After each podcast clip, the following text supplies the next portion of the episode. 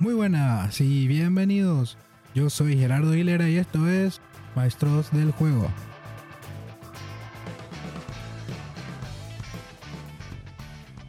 Espero que estén bien y como siempre les agradezco que escuchen los nuevos episodios. Les recuerdo que pueden escucharnos en iTunes Podcast, Spotify y SoundCloud. Que nos sigan en nuestras redes de Instagram y Twitter como arroba GameMastersPod y en Facebook como Game Masters Podcast para que estén avisados de nuevos episodios tan pronto como salen. Sin más dilatación, empecemos con el programa.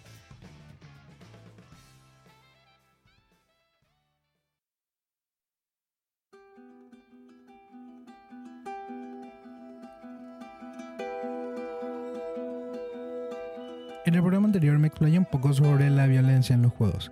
Y en este quiero seguir un poco con el tema de hacerlo una segunda parte. Curiosamente dejé un episodio grabado para publicar esta semana, pero un State of Play salvaje apareció gracias a PlayStation tengo más de qué hablar. El 24 de septiembre, PlayStation emitió un directo con su nueva manera de presentar noticias llamado State of Play. Claramente copiando la idea de Nintendo de la Direct, pero bueno, si algo funciona y es efectivo hay que replicarlo supongo. Lo que me llamó la atención de esta nueva State of Play aparte de los juegos pedorros, fue su nuevo tráiler de The Last of Us Parte 2. Y aparte del tráiler, el gameplay que enviaron para la prensa tiene unas interacciones entre NPCs y protagonistas muy interesantes. Empecemos por el principio.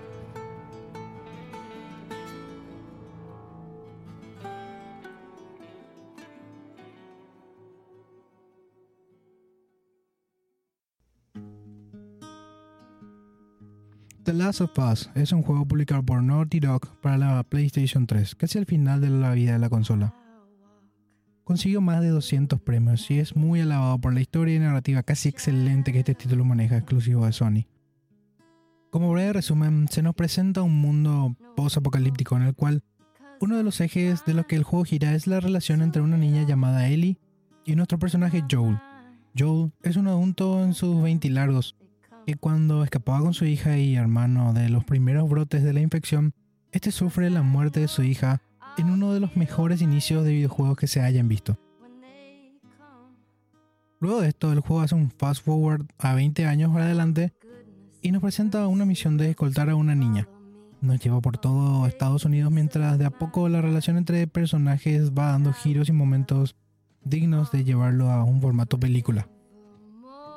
Ahora bien, el juego contaba ya con escenas de violencia que, con la capacidad de la PlayStation 3 en su momento, había dejado muy satisfechos a los jugadores en términos de realismo. Pero Naughty Dog ha decidido subir la apuesta en su continuación del juego, incluyendo una cantidad inmensa de detalles. En el video que les mencionaba antes, la prensa pudo ver parte del juego y hasta algunos medios inclusive jugaron unos pocos escenarios. Encarnamos a Ellie, la niña que escoltábamos en el primer juego, adulta y forjada con la rudeza del mundo que lo rodea. Según muchos medios, una de las cosas que se pudo ver es que cuando realizamos un corte a un enemigo, este corte queda exactamente en donde nuestro cuchillo impactó. Y no como en otros juegos que esto está previamente preparado, pre-renderizado en otra parte del cuerpo. Es decir, los cortes se renderizan a tiempo real. Y ya con la calidad gráfica que manejamos, el realismo con el que el enemigo se desangra es visceral. Otro dato curioso es que los enemigos o NPCs ahora tienen una nueva capa de profundidad. Cuando logran ver a otro NPC caído, estos reaccionan de varias maneras. Furia, llanto, miedo. Los enemigos tienen un nombre cada uno y cuando estos caen, el mundo reacciona a ellos. Les dota de humanidad. Se ha visto como NPCs lloran la muerte de sus aliados, como buscan con rabia al asesino de su amigo, gritan buscando consuelo en nombre de su camarada. Inclusive los perros lloran la muerte de su amo. Todo esto da una sensación de culpa. Al matar a un NPC se siente mucho más el peso y consecuencias de matar a un personaje. Naughty Dog ha expresado que este nivel de inmersión y de sensación de lucha moral es lo que quieren lograr con este juego. Quieren que sepamos que cada muerte a nuestras manos tiene un peso emocional y moral, tanto para nuestro personaje como para nosotros los jugadores.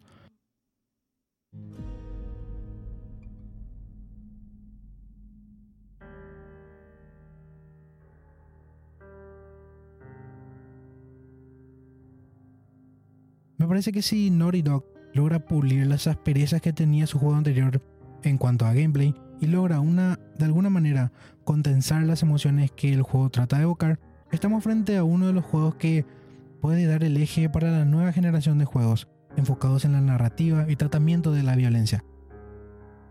Que este estudio trate de hacernos pensar y de poner una nueva capa de narrativa este, este esfuerzo de romper la psicología del shooter me parece admirable y algo que pocos se animan a hacer. Pocos desarrolladores de juegos AAA, juegos que tienen un impacto en el mundo por fuera de los videojuegos y que atrae al mundo que consume contenido audiovisual y que de alguna manera vea estas obras como arte.